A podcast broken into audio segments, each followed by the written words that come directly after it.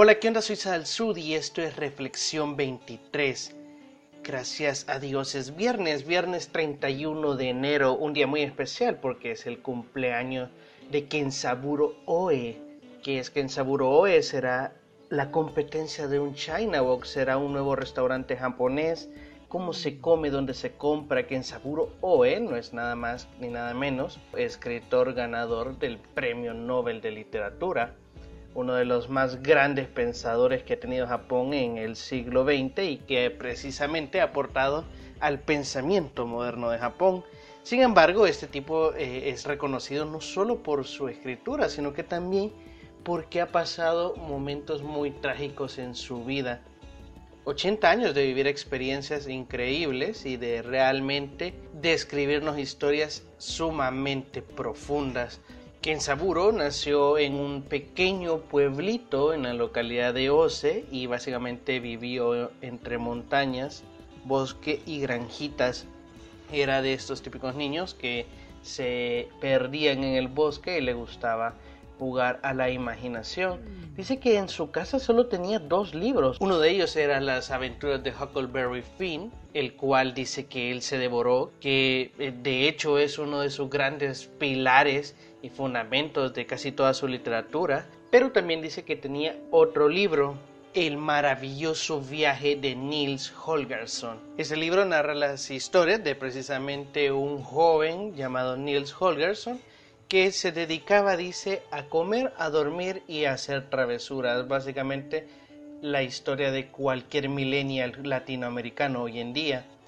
Lo que hace interesante es que él captura a un duende y este duende le pide que lo deje libre y a cambio le dará una moneda, pero como él rechaza la oferta, el duende lo convierte a él en un duende.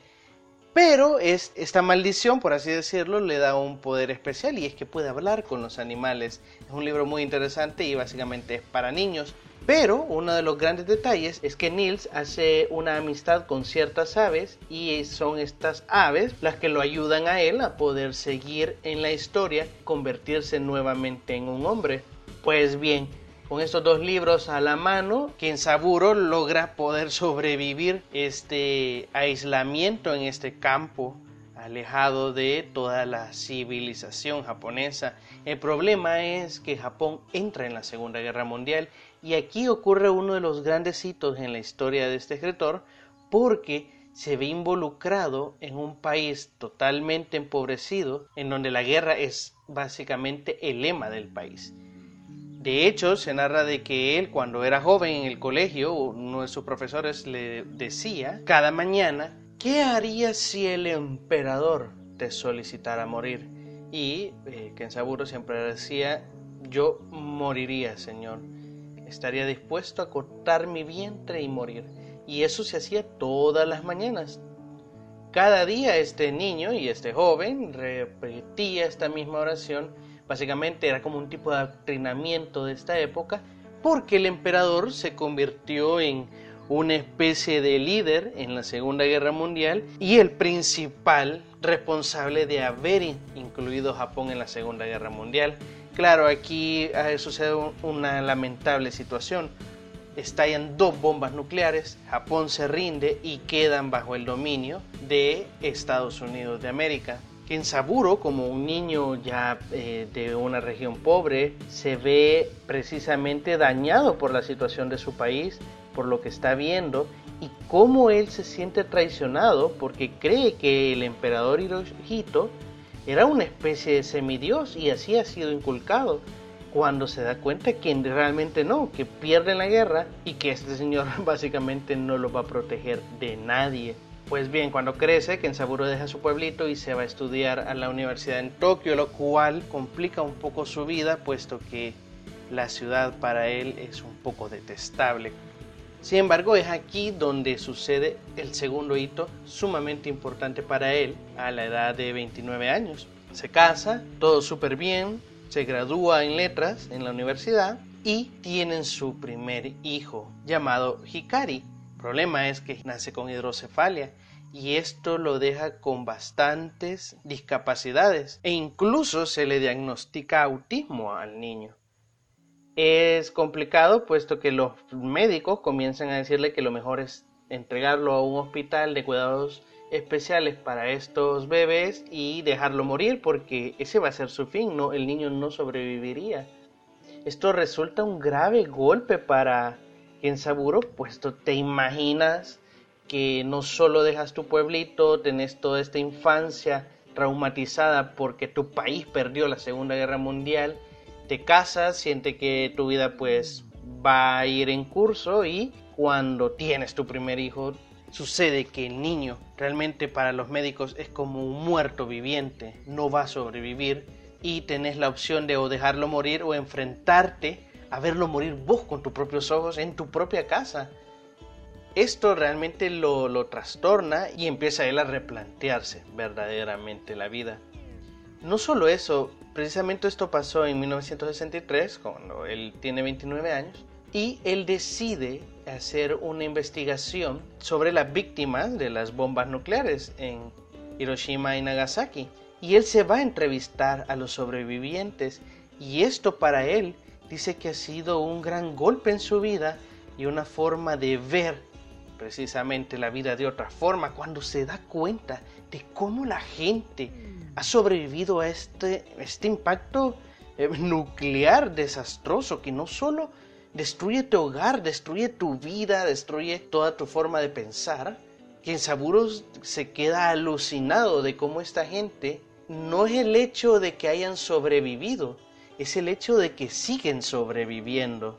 A raíz de estas dos situaciones, del problema que tenía con su hijo por su enfermedad, y así las entrevistas que hace en Hiroshima y Nagasaki, escribe un libro que de hecho es el es el más famoso de él y uno por los cuales ganó el Premio Nobel de Literatura, que es llamado Una cuestión personal. Una cuestión personal es una novela sumamente oscura en donde narra la historia de Bert, un profesor de inglés que se entera que su mujer ha parido precisamente a un niño con una deformidad y que básicamente este bebé va a vivir una vida vegetativa es realmente un libro autobiográfico. Él describe lo que está pasando con Hikari. Pero lo interesante es que el libro es sumamente depresivo, sumamente profundo. Lo que hace Saburo es refugiarse en la literatura para poder luchar contra la oscuridad que lo está destruyendo, ¿no? Y que ocupa también las situaciones que han vivido los sobrevivientes de las bombas nucleares para contar historias de personajes que se van apareciendo en la novela y que también están en la oscuridad profunda. Y aquí es donde Kensaburo hace relación a algo súper interesante y que podemos retomar. Y es cuando estás en esos momentos tan difíciles, tan sumamente desastrosos, en donde sobrevivir no es el punto, sino es verte obligado a seguir viviendo. Es bien diferente cuando, por ejemplo, tienes enfermedades terminales, como el cáncer u otras, en donde eh, su inspiración viene de quiero vivir, quiero luchar contra esto y cada día es como una victoria, ¿no? Y se sienten motivados a luchar contra esa enfermedad o por ejemplo si sos un migrante, ¿verdad? Y que estás desde un país latinoamericano, pasas la frontera de manera ilegal a Estados Unidos y te la ves envuelto en un montón de situaciones terribles, pero tu sueño es que vas a llegar ahí, vas a establecerte y todo va a cambiar, todo va a estar mejor, etcétera, etcétera, etcétera. Pero, ¿qué pasa cuando te ocurren situaciones como que en Saburo vivió? ¿Qué pasa cuando en el seno de tu familia ocurre una bomba. Y no hablamos de que se te murió tu tío que vive allá en el pueblito de San Pedrito, etcétera, etcétera, sino hablamos de un daño al núcleo familiar, con los que vives, con los que amas, con tu hijo, y de una situación de la cual sabes que no te vas a recuperar, sino que es un nuevo estilo de vida. Es algo que te cambia la forma de ver. No, no sé, pues yo no soy padre, pero pienso que ninguno eh, espera que su hijo nazca con alguna discapacidad. Y cuando esto sucede, sabes que no hay vuelta atrás, no es una batalla por superar un problema, sino que es acostumbrarte a un nuevo estilo de vida y que te encierra en una espiral de decir, Dios mío, ¿dónde fucking estás? Porque no quiero vivir esta pesadilla eterna, no quiero sufrir lo que está sufriendo mi hijo, porque igual cualquiera de las decisiones que tomara Kensaburo, tanto dejarlo morir en un hospital como llevárselo y verlo morir con sus propios ojos, iba a ser una pesadilla para toda su vida. Es un golpe que te destruye para siempre y ya no se trata de que tú desees vivir un día más, sino que precisamente deseas la muerte. Lo que quieres es morirte, lo que quieres es dejar de sufrir y te entregas a, esa oscuridad. Y básicamente el libro precisamente trata de eso. Y por otro lado, también en la idea de, por ejemplo, lo que vivieron estas personas en Nagasaki eh, e Hiroshima, en donde explota una bomba nuclear y no solo pierdes tu casa, tu pueblo, tu familia y todo, sino que si sobrevives, quedas con secuelas. No seguirás viviendo normal. Has perdido absolutamente todo e incluso tu propio cuerpo. Eres un prisionero de la agonía y de la depresión en vida. Lo que quieres es morirte, pero no puedes. Te obligan a seguir viviendo y esto es básicamente tortura. Te sujetan, te intentan matar, pero no te terminan matando. Simplemente sientes el dolor.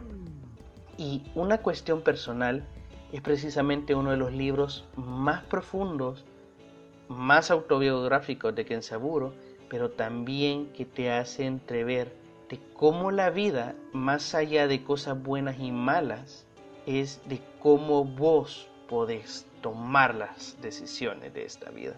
Es una novela súper introspectiva y que básicamente te hace sentir que está todo el tiempo de noche. Incluso eh, Beard, el, personaje principal, no es como que hace muchas cosas o hacen que sucedan muchas cosas, sino que todo está en el pensamiento de Beer, todo pasa en su cabeza y te hacen creer de que esas cosas están pasando, pero realmente todo se trata de la pesadilla que está viviendo este personaje y es lo que Kensaburo le está pasando.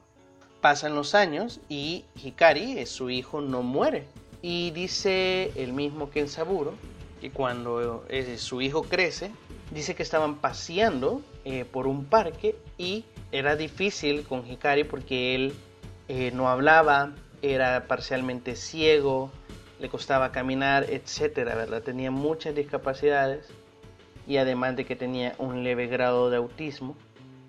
Pero en eso Hikari escucha unas aves, graznar, estaban cantando los pájaros. Y el niño imita perfectamente la voz de los pájaros.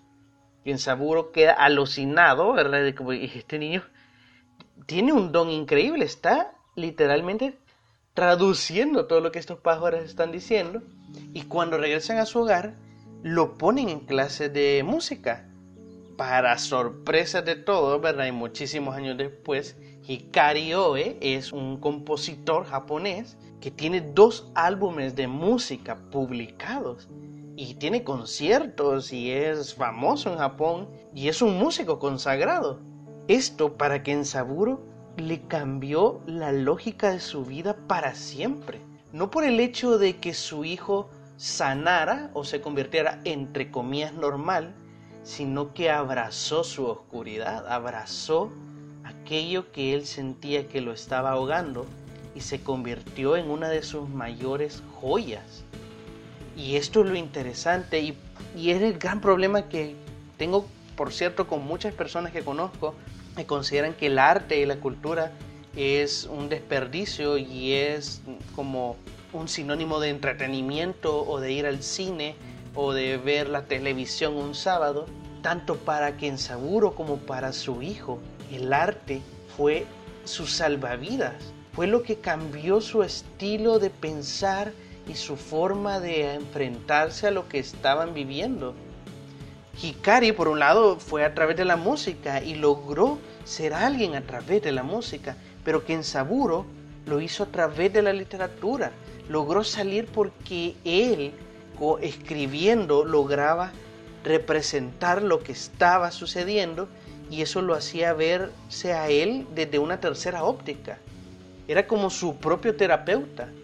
Y es sumamente comprobado a través de muchos estudios psicológicos en cómo escribir lo que pensás, lo que estás viviendo, lo que sentís, te ayuda de una forma increíble porque el cerebro actúa así, sacando todo lo que tenés, expresándolo a través del arte. Es por ello que todas estas ramas artísticas realmente cambian la vida de las personas. Te pueden cambiar la vida a vos, te pueden cambiar la vida a tu país, pueden cambiar la vida de la humanidad, ¿verdad? Y esto no es una cuestión de hippies, es una cuestión de saber enfrentar la vida. Porque ese es el gran dilema. ¿Qué hacer cuando te cae una bomba nuclear y te obligan a seguir viviendo? ¿Qué haces cuando tenés este gran problema jodido en el cual no tenés escapatoria más que obligarte a seguir yendo a trabajar porque no podés renunciar o obligándote a, seguir teniendo ese matrimonio o estar viviendo en esa casa o estar teniendo relaciones con esos familiares o tener que lidiar con ese mismo jefe o tener que lidiar ahora con esta nueva situación en tu cuerpo, etcétera, etcétera, etcétera, pero vos no querés, vos no querés estar en esa situación, te están torturando cada día ¿Qué haces para poder superarlo? ¿Qué haces para poder superar lo que no se va a superar nunca? Y es aquí cuando Kensaburo, incluso en el discurso que él da eh, al recibir el premio Nobel de Literatura, él dice eso, de cómo la vida sí es sufrimiento, pero también es bella. Tiene estas dos caras de las monedas en la cual si tú aprendes a abrazar la oscuridad, también la oscuridad te abraza a ti, se convierte en tu compañera y esto es difícil de entender si no has vivido algo catastrófico en tu vida. Ahora que Kensaburo está mayor, ya es un señor de 80 años, pues está alucinando al ver cómo las cosas se transformaron a bien gracias a todo lo que pasó y a lo que él pudo documentar y a lo que él pudo escribir y a lo que él se pudo desahogar a través de la literatura, bueno, se ganó un premio Nobel, ¿sabes? Es como, eh, aquí te ganaste una bolsa de churritos gracias por tu participación. Impresionante, ¿no? Y, no solo eso, su, hijo, Hikari, es un músico virtuoso, talentosísimo. No está muerto, no es alguien que simplemente lo, lo descartan como un vegetal. Pero si él pudiera regresar a los 29 años y verse en esa situación, ¿cómo lo vería? ¿Cómo podría interpretarle? ¿Qué le diría? ¿Cómo lo salvaría de esa oscuridad? No hay forma, solo atravesándola y por eso el arte es la herramienta que puedes usar para atravesarla. No hay más y, y eso es la grandiosidad que tiene de que el Estado se intente encargar llevar el arte a todas partes porque si tú vas a cualquier espacio de tu país te vas a dar cuenta que hay muchas personas que sufren todo lo que pudo haber pasado que en Saburo y peor, pero no tienen acceso al arte, no tienen acceso al desahogo, a la salida, al explotar, ¿sabes? Porque, ¿qué hubiera pasado si Hikari nunca hubiera tenido acceso a estudiar música? ¿Qué hubiera pasado si Kensaburo nunca hubiera tenido acceso a esos únicos dos libros cuando él era niño? ¿Qué hubiera pasado si estas dos personas hubieran sido inhibidas del arte? Es una tortura básicamente en vida. Si la vida es sufrimiento, pues sufrámosla haciendo arte, sufrámosla explotando en creatividad y que este precisamente mundo arrebatado de injusticias, de explosiones, de bombas nucleares, sirva como inspiración para crear un mejor mundo. Un mundo en donde una bomba nuclear trajo como fruto libros impresionantes que te hacen escapar de tu sufrimiento y que enfermedades que no tienen ni siquiera explicación a través de la música puedan crear en sueños, magia, diversión, entretenimiento y que te hagan sentir menos la amargura de la vida. Y esa es precisamente la implicación del arte y que en Saburo es un ejemplo de ello y, y realmente admirable por todo lo que pasó y que probablemente no se lo deseas a nadie, pero si no hubiera sido por estas situaciones, él no fuera la persona que es y no fuera uno de los dos premios Nobel de literatura de su país. Así que es interesante estudiar a esta gente y ver cómo realmente no aparecen de la nada, porque tú dices, oh, el premio Nobel de Literatura y te imaginas un señor con bigote un poco aburrido pero te das cuenta que han sido personas como vos que han pasado situaciones difíciles, muchísimo peor quizás de lo que podrías pasar o imaginas que pasarás, pero que han salido, que a pesar de que los han obligado a comer, ¿verdad? Estiércol, se lo han comido, han defecado ese estiércol y han seguido con su vida. Es impresionante. Así que esa es la reflexión de hoy. Feliz cumpleaños, que en Saburoe, ahí donde estés. Espero que algún día pueda escuchar mi podcast. ¿Crees en Dios? Eleva una oración por Él, agradeciendo por su vida. Si no, pues date un trago de alcohol en memoria de Él. Si no tomas alcohol, date un trago de coca. Y bueno, si no tomas Coca-Cola, ¿qué estás haciendo escuchando mi podcast? Realmente eh, me, me, parece un poco, eso sí, desagradable. Pero no pasa nada, aquí todos somos bienvenidos. Así que espero esta reflexión te haya ayudado, te haya servido, te haya funcionado para este viernes de parranda, último viernes del mes, un viernes de pago, un viernes en donde por fin se acaba enero. Si te ha servido, pues puedes apoyarme compartiéndolo en todas tus redes sociales o con tus amigos o tus vecinos o tus escritores favoritos. Puedes seguirme en las redes sociales como Sadal Sud o Reflexión 23 y nos vemos mañana. Chao.